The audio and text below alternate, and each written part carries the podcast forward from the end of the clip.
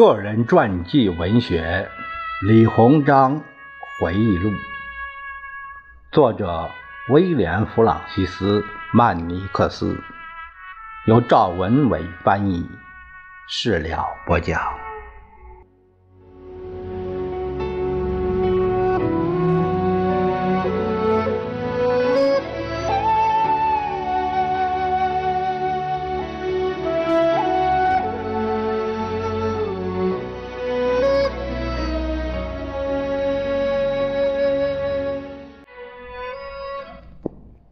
我们这节看一下李鸿章回忆录的是是非非，说的是是题目是是是非非李鸿章回忆录，就是中文简体版首次出版编辑的这一个说明。我们看一下这个他们的这个周折吧。美国出版掀起了中国热。一九一三年，一本洋洋十七万字的新书在英国、美国同时出版，轰动欧美。这就是号称从多达一百六十万字的李鸿章手稿和日记中节选编译而成的《李鸿章回忆录》。英文的这个名字叫《Memoirs of 李鸿昌》。本书作者威廉·弗朗西斯·曼尼克斯 （William Francis Mannix） 在前言中介绍说，李鸿章并不注意保管自己的日记。当他去世后，他的一个侄子多方努力，从汉口、广东、上海、南京、苏州、北京、天津等地将他的手稿收集在一起，并存放在李鸿章在广东的旧居中。一九一一年，经过大清国政府的许可和李鸿章后人的同意，由李鸿章的秘书 Roberts 上尉啊。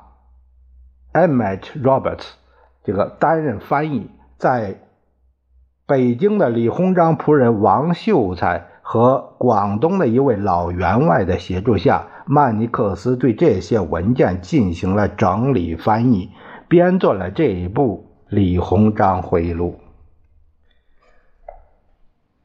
这个下面我们看一下，就是这本回忆录的原版的章节是这样的。前言说李鸿章回忆录的始末，曼尼克斯。原序是李鸿章回忆录的价值，柯士达、哈里逊总统国务卿、国际事务专家李鸿章的顾问。啊，这个他做了这样的序。第一章是伟大的文学抱负，第二章是对基督教认识的变化，第三章是绞杀太平军。第四章是与慈禧特殊的关系，第五章七百万人之死，第六章献身农业，第七章反思中日甲午战争，第八章政变在即，第九章沙皇加冕典礼，第十章德国人与事，第十一章出访英法，第十二章横渡大西洋。第十三章美国见闻，第十四章鸦片瘾与鸦片交易，第十五章义和团运动中的任务，第十六章奉命救驾，第十七章出兵保朝，第十八章割让台湾，第十九章评价政要，第二十章日记中的小注。为了审慎起见，美国的霍顿·密弗林出版社叫 Houghton Mifflin Company，把这个书稿交给了柯士达 John W. Foster，啊，由他来审阅，并请柯士达为这本书写了书评。柯士达在。一八九二年到一八九三年间，曾任哈里逊总统的国务卿。一八九七年中日谈判期间，他曾经受大清政府邀请担任李鸿章的顾问，与李鸿章有很密切的接触。并建立了很好的私交。柯世达兴致勃勃地读完这本李鸿章回忆录，包括那些他所了解和熟悉的中日甲午战争以及谈判的章节，认为这本书是真实可信的。他热情洋溢地写道：“在过去的百年里，这个世界涌现了许多学者、将领、国务活动家和外交家。”但没有一个人能像李鸿章那样将这许多身份集于一身，因为他在这些领域的杰出表现。这本从他的日记中摘引编撰的回忆录，将帮助我们更好地理解他的性格和他的一生。在专家们的首肯下，《李鸿章回忆录》顺利出版。在美国各大报纸进行大版面的报道后，这本定价为三美元的书迅速热销。据《纽约时报》一九一四年五月二十四日报道，该书已经达到第七次印刷。全美上下继一八九六年李鸿章访美之后，又掀起了一股中国热。和李鸿章热，该书主编曼尼克斯迅速成为美国当红的中国问题专家。第二是说到一个疑问，就是是伪造的历史书吗？百密总有一疏。正当西方人沸沸扬扬评阅这位伟大人物的回忆录的时候，这本李鸿章回忆录中的一些细节暴露了他的伪历史书这个性质。在大清海关任职多年、与李鸿章关系颇深、李鸿章访美期间全程陪同的波士顿人杜维德发现，这本回忆录中。李鸿章在返回中国的前一晚，在旧金山写道：“今天我的朋友们带我参观金门湾，这是我第一次从世界的一边看到辽阔的太平洋，真难以相信它如此辽阔万里。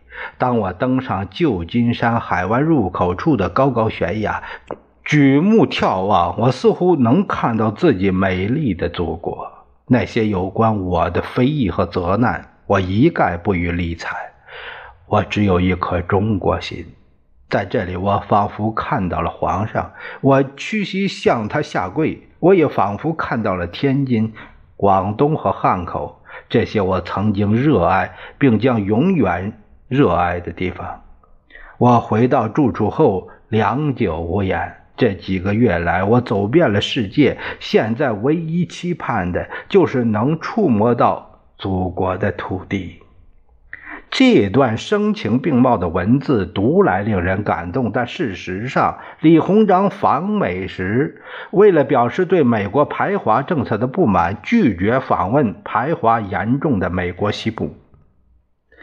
而是辗转取到加拿大温哥华，登上回国游轮。作为全陪的杜维德与李鸿章一起在温哥华的酒店中度过了在美洲大陆的最后一天，并非像曼尼克斯所说的那样，一时激起千层浪。更多的质疑纷纷涌来，备受压力的霍顿·密弗林出版社决心彻查。经过出版社的核实，发现真相终于水落石出。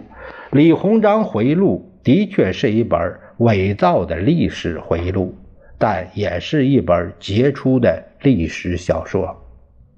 三可能的伪造过程。一九零零年，本书的作者曼尼克斯作为美国第九兵团的一名普通士兵，他随部队参加了。八国联军的行动在中国待了短短的几个月。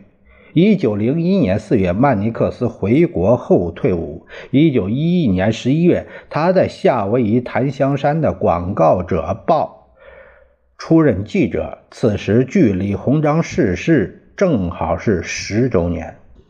因冒用他人名义开具支票，曼尼克斯锒铛入狱，被判了一年监禁。人生到了最低谷，在狱中，他请朋友们从夏威夷图书馆、中央联合教会借了大量有关中国、日本的书籍，飞快地读完后，将自己想象成伟大的东方政治家李鸿章，开始了回忆录的创作。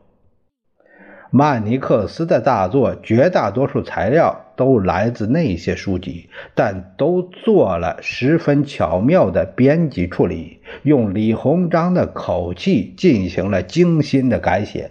他的天才创作手法瞒过了包括柯世达在内的大部分美国人，以致人们真的相信这本就是出自于李鸿章之手的回忆录。那换个角度看的话，曼尼克斯本人毫无疑问是那个时代最伟大、最具天才的历史小说作家。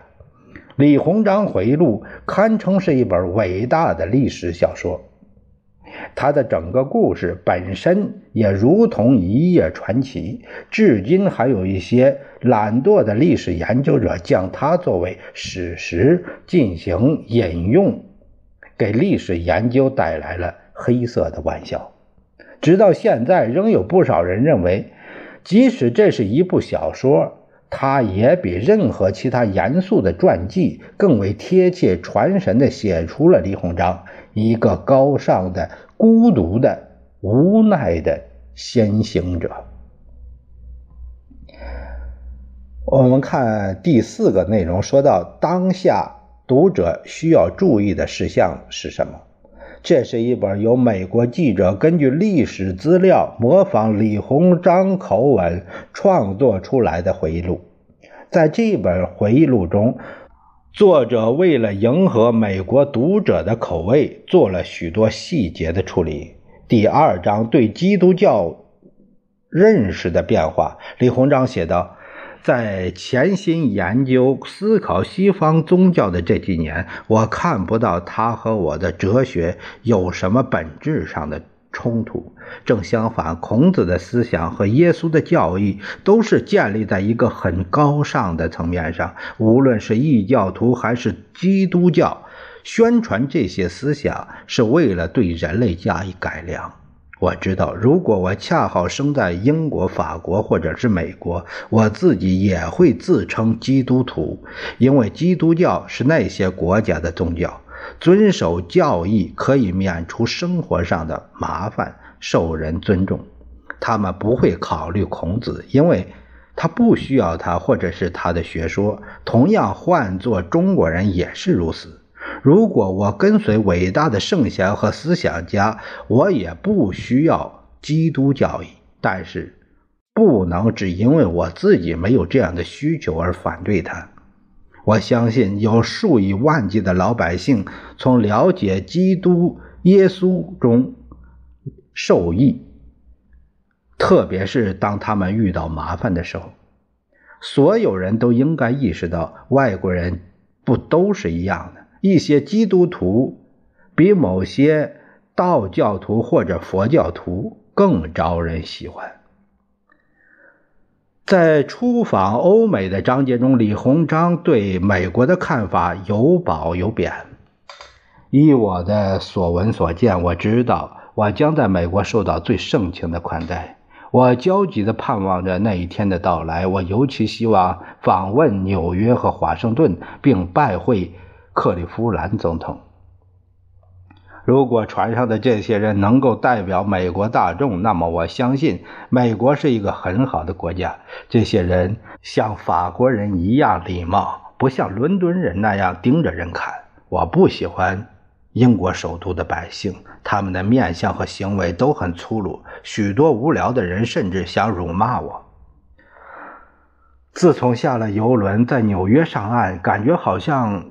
过去了一年或者更久，我的疲倦之情几乎无以言表。但是伟大的美利坚民族给予我的款待令我骄傲。我知道这在中国这也是无以伦比的礼遇了。我们可以发现，全书找不到一处批评美国人的地方，大有拍马屁迎合美国读者阅读的味道。事实上，李鸿章出使美国期间，之所以取道温哥华，而不是从美国西部旧金山回国，是因为李鸿章对当时美国西部地区对华政策的不满。1892年，由美国国会两院通过的《格利法》歧视在美华人，严重侵犯华工的正当权益。李鸿章对此表示愤慨。关于书中。选录的李鸿章诗词，为保留诗文的原味未做翻译，仍为英文诗歌版本。读者可以根据自己的学识推断，这些诗应该是李鸿章生前写的哪部作品。为方便国内读者阅读，丰富本书内容，我们在中文简体版首次出版时，对原版的目录做了微小的调整。并加入了如下的内容，便于读者对比阅读。李鸿章是希望美国资本来华投资，这是《纽约时报》专访。李鸿章稀有趣闻，李鸿章生平是是非非，李鸿章回忆录就是首版的说明，后记传奇中的传奇。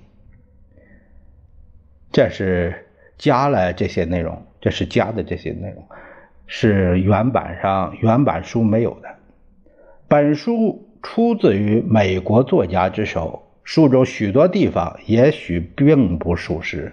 希望当下的学者、研究员、大众读者不要将书中的文段作为史料引用，也不可与史料做一一对照。但是，作为一部历史小说，《李鸿章回忆录》无疑是成功的。值得静读的，与现有有关李鸿章大多数文学著作、历史传记相比，更贴切传神地描绘了一个晚清重臣的孤独与苦闷。历史也是小说，小说也是历史。百年前，一个西方人眼中的李鸿章，与当下国人眼中的李鸿章有何异同呢？本书为您提供了层层深入而有趣的展示。在读完此书后，估计您已经有了满意的答案。在本书的编辑出版过程中，王希、王华伟、李恒嘉、陈远、古一海、刘佳、陈平。邱云丽等诸君提供了热心的帮助和建议，在此表示衷心的感谢。啊，我读到这里啊，和朋友们首次听呃收听呃这一段，呃就是这段揭秘吧，是是非非李鸿章呃回忆录这个揭秘，我们我也是呃也是给我了一个黑色的幽默。这样也很有意思。如果我们开头就知道了，那我们就会戴着有色眼镜来读这本书，来听这本书，认为处处都是假。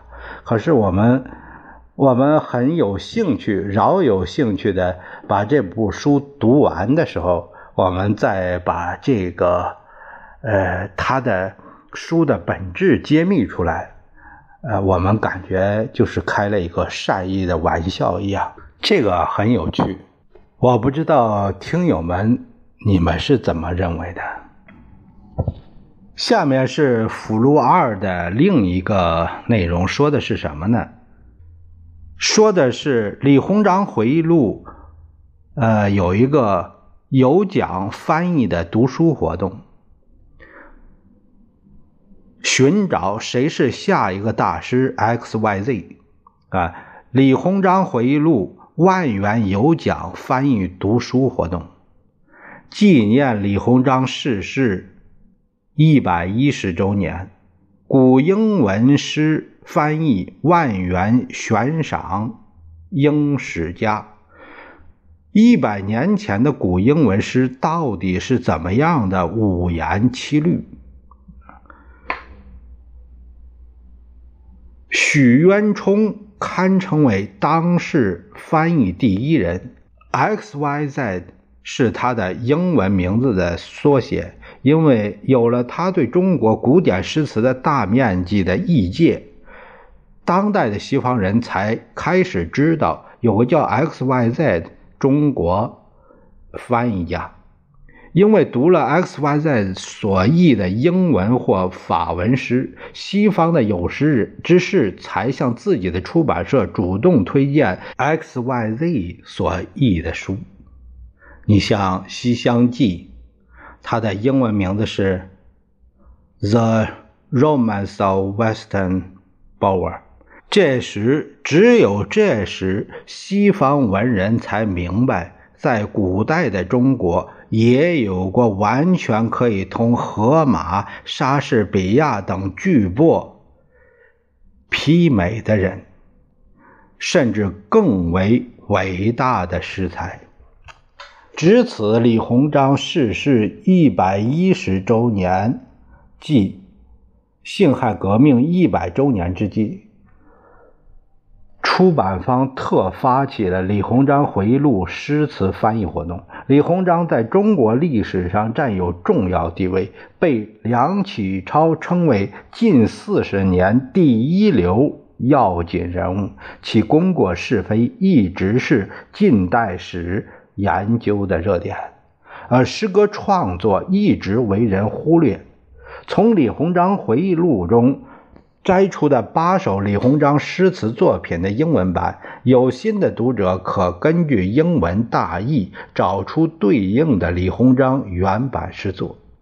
最佳完整翻译对照版将在本书再版时冠名上榜，并刊登正确翻译者的相关资料，作为终身的纪念。赶快行动吧，没准自己就是下一个翻译大师。X Y Z，还有价值万元的神秘健康大礼包等你拿啊！这像一个广告差不多。但是不管怎么说，我们呃，如果有兴趣的朋友啊，可以翻译一下。那你说你找不到这个资料没关系，你可以联系我，可以私信给我，然后呢，我把这些呃他的英文诗。我我把这些拍下来，传给你，啊啊！我只是希望传给你之后呢，你试着翻译了，我也来看看。我可能会根据您理解的或者朋友们多数各方面啊理解的内容，我也许会以呃中国古诗五言、七言啊这种呃。再提这种题材，做一下古风的翻译，呃，就是尝试吧。呃，到目前为止呢，啊，仅是这一种想法。就是说，如果呃有些朋友只能说把大概的意思，呃，他的这个就是天马行空的这个思维方式。能做一个说明，能能把它展开来，那么我们对于这个古诗的翻译是有好处的。翻译啊，有时候就是说实在的，特别是特别是这种诗词，相当于再创作。他呃，在创作的一个。一个不可动摇的一个主旨就是它的意思要表达的更完美，啊，更到位，更精致，嗯，就是精髓所在啊，这个需要需要有，这个是翻译的一个主旨。那后面呢，就说到了参与的方式啊，因为这本书呢。是我淘的二手书，啊，我一直呃不在意什么几手书，只要内容不缺失，啊，那就可以。那所以说，这个是二零一一年呃这个出版的，我们现在呢都过去十年了，截止我读完呃这本书读的这个时间，就是过去十年了。估计这个这个大奖呢，有没有在这个活动也难说了。但是他有一个活动热线的电话，是北京的号零幺零八二零三三幺六六，另一个号是八二零三幺七幺五，啊，联系人是梁峰。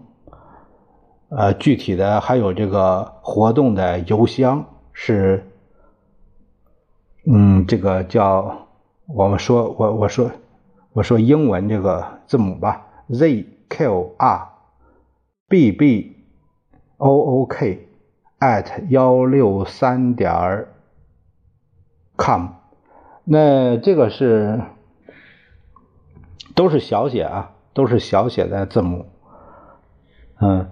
那具体的还有没有效？我没有去查啊，也无所谓的事情。呃，对那个万元大奖什么的，我也不感兴趣。但是我感兴趣的是，能把这些，能把这些这个英文这些英文稿翻译出来，呃，至少算是一种呃文字游戏吧。